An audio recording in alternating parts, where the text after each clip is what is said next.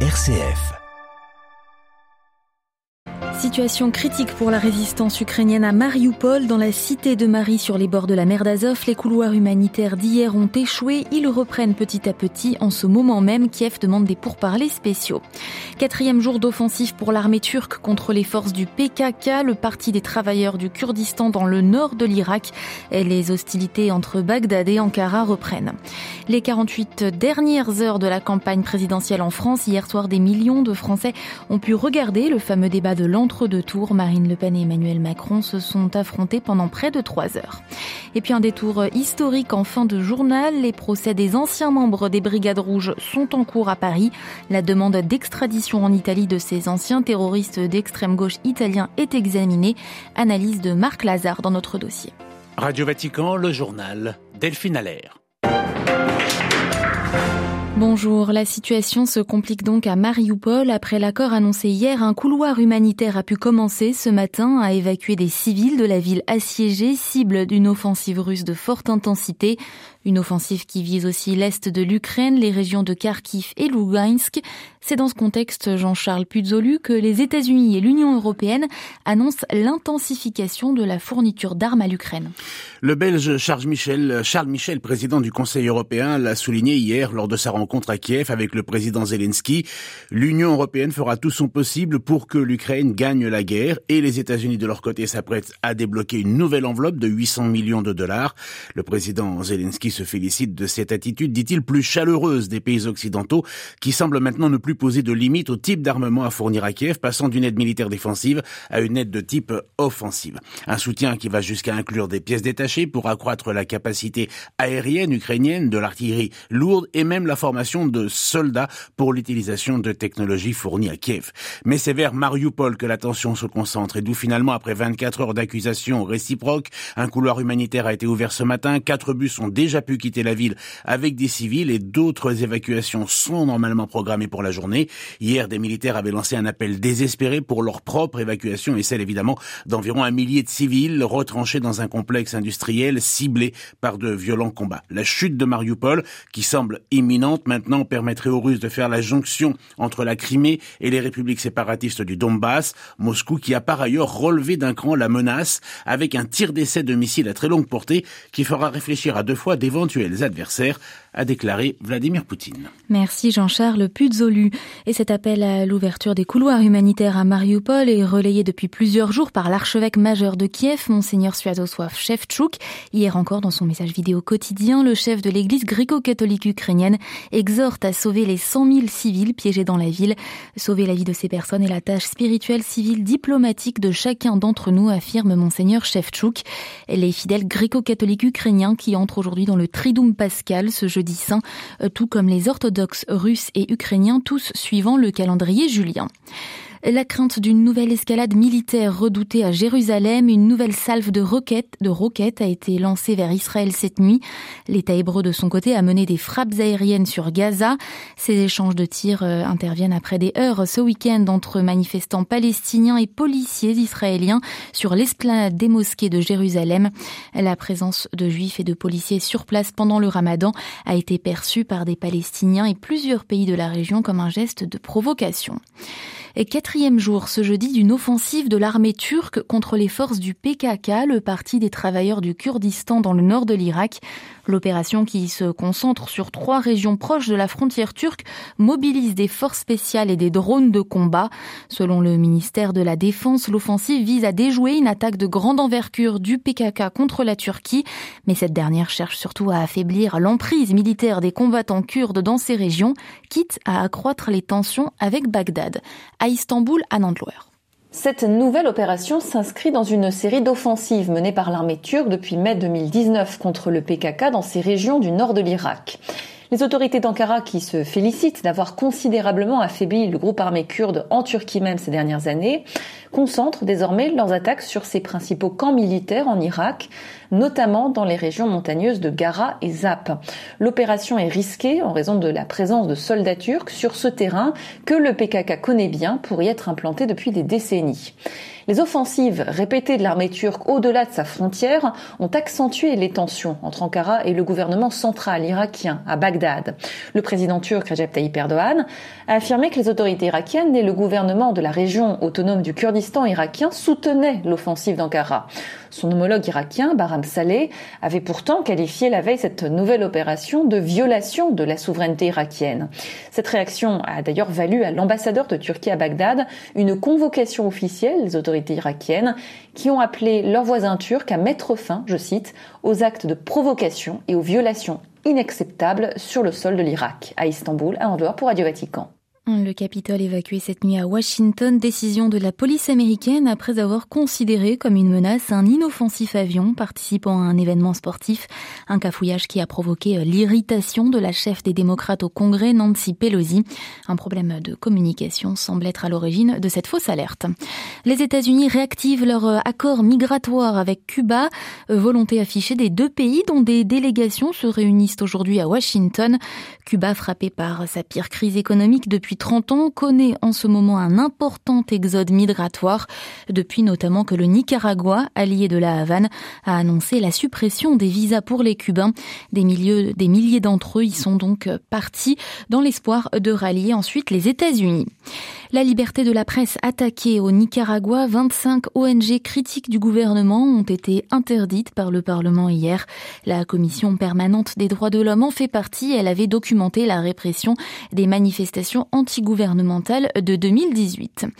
Dernier et unique débat de campagne présidentielle hier soir en France, Emmanuel Macron et Marine Le Pen se sont affrontés pendant près de trois heures sur les thèmes qu'ils avaient choisi d'évoquer, du pouvoir d'achat aux réformes des systèmes de retraite, de santé, d'éducation en passant par la politique étrangère, l'immigration, l'insécurité ou l'environnement. Cinq ans après son débat raté face à Emmanuel Macron, Marine Le Pen a dénoncé le bilan du président candidat qui de son côté a multiplié les accusations envers la chef du Rassemblement national. La correspondance en France de Marie-Christine Bonson. Le débat a dégagé des points d'accord entre Emmanuel Macron et Marine Le Pen. Tous deux veulent ainsi intensifier le soutien à l'Ukraine face à l'invasion russe, tout en évitant une escalade dans cette guerre. Tous deux posent la France comme une puissance indépendante, et sur le plan énergétique, ils font tous deux la part belle au nucléaire. Mais le débat a été rude sur la plupart des sujets, l'agressivité la plus virulente venant d'Emmanuel Macron, contrairement à 2017. Le président sortant a souvent interrompu sa rivale et a multiplié les attaques. M. Macron a accusé Mme Le Pen de risquer de créer la guerre civile avec sa proposition d'interdire le port du voile islamique dans l'espace public. Il a aussi accusé Mme Le Pen d'être, et je cite, dépendante de M. Poutine en raison d'un emprunt que le Rassemblement national a contracté auprès d'une banque en 2014. Marine Le Pen a par ailleurs estimé que la présidence Macron a méprisé les Français et laisse une France marquée par la désunion. Madame Le Pen promet de revivifier la démocratie française, notamment en utilisant le référendum d'initiative citoyenne. Marie-Christine Bonzon pour Radio Vatican. Nouveau gouvernement resserré et nouveau vice-président en Côte d'Ivoire, 32 ministres au lieu de 41 pour tenir compte de la conjoncture économique mondiale et réduire les dépenses de l'État, explique le président Alassane Ouattara.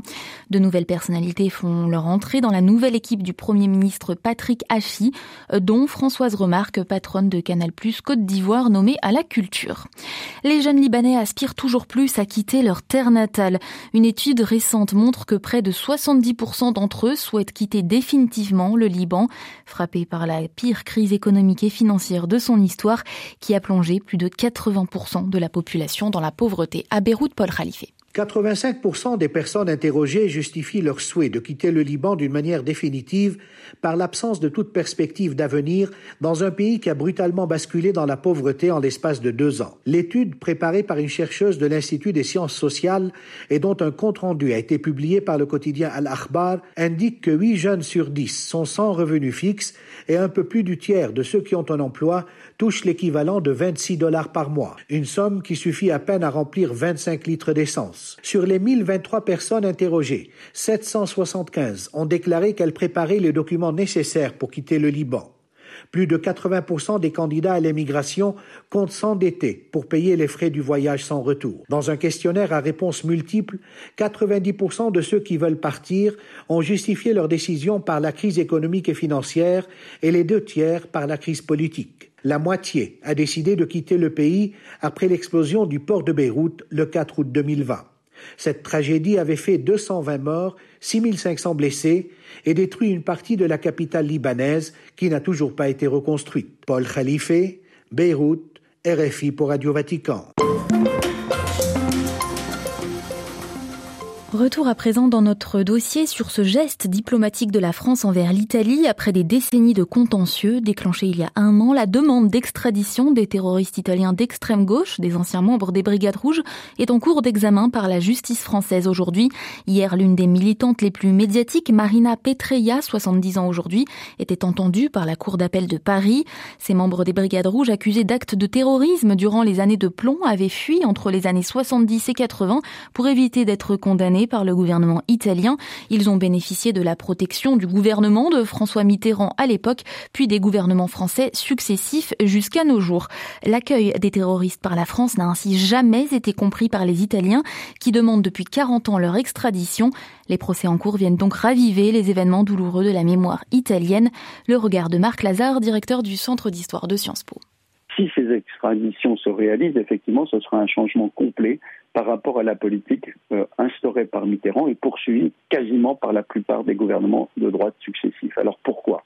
Ben, Le premier, premier point, c'est qu'il y a un excellent rapport actuellement entre la France et l'Italie sur beaucoup de sujets, et particulièrement entre Emmanuel Macron, le président Mattarella et le président du Conseil, Mario Draghi. Et du coup, ces extraditions pourraient être un élément de renforcement des relations franco-italiennes après tant de malentendus, de querelles, de polémiques, très souvent, qui ont éclaté entre Rome et Paris. Il y a un deuxième point, c'est qu'apparemment, les dossiers d'extradition demandés par le ministère de la Justice italien sont, semble-t-il, bien mieux présentés. En tout cas, c'est ce que l'on dit du côté euh, du ministère de la Justice français, que donc on peut examiner sereinement ces euh, demandes d'extradition.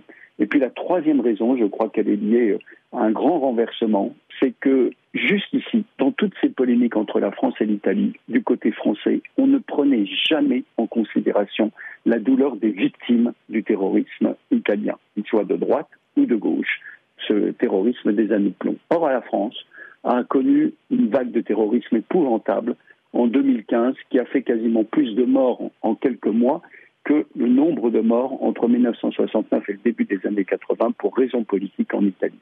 Et par conséquent, la prise en compte des douleurs des victimes euh, est un élément tout à fait nouveau euh, dans l'orientation prise par le président de la République. Alors, si ces extraditions se réalisent, qu'est-ce que les autorités italiennes feront, selon vous, de ces personnes qui ont participé à des actions armées et qui sont pour la plupart aujourd'hui vieillissantes ou malades? Je crois qu'il y a un dilemme, il y aura un dilemme de la part des autorités italiennes. Est-ce qu'on va enfermer euh, ces gens-là euh, pour euh, justement qu'ils purgent leur peine? C'est possible. Dans quelles conditions? On sait que Cesare Battisti est dans des conditions extraordinairement dures de détention, très très dures.